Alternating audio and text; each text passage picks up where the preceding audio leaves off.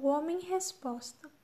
Se, porém, algum de vós necessita de sabedoria, peça a Deus, que a todos dá liberalmente, e nada lhes improspera, e ser-lhe-á concedida. Tiago 1,5.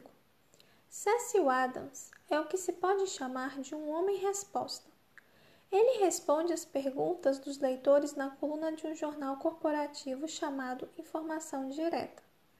Cecil consegue se aprofundar em uma notável variedade de mistérios. Por exemplo, alguém gostaria de saber se é mais econômico dirigir com o ar-condicionado ligado ou com as janelas abertas. Adams fez alguns testes. O resultado foi um empate. Desligar o ar-condicionado e abrir as janelas não economiza combustível porque aumenta o arrasto aerodinâmico. Dizem que Adams é o homem mais esperto do mundo. Ele faz o seu comercial. Todos os grandes mistérios do cosmos sucintamente explicados.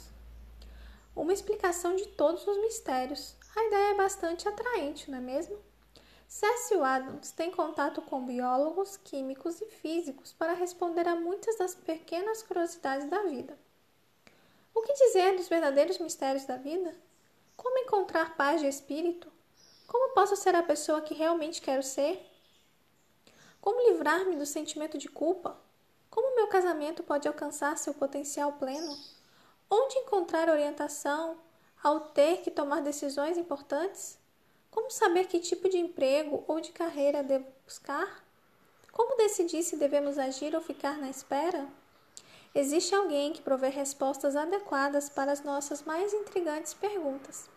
Ele deseja guiar-nos para que tomemos as melhores decisões possíveis podemos tornar nossa oração de Davi.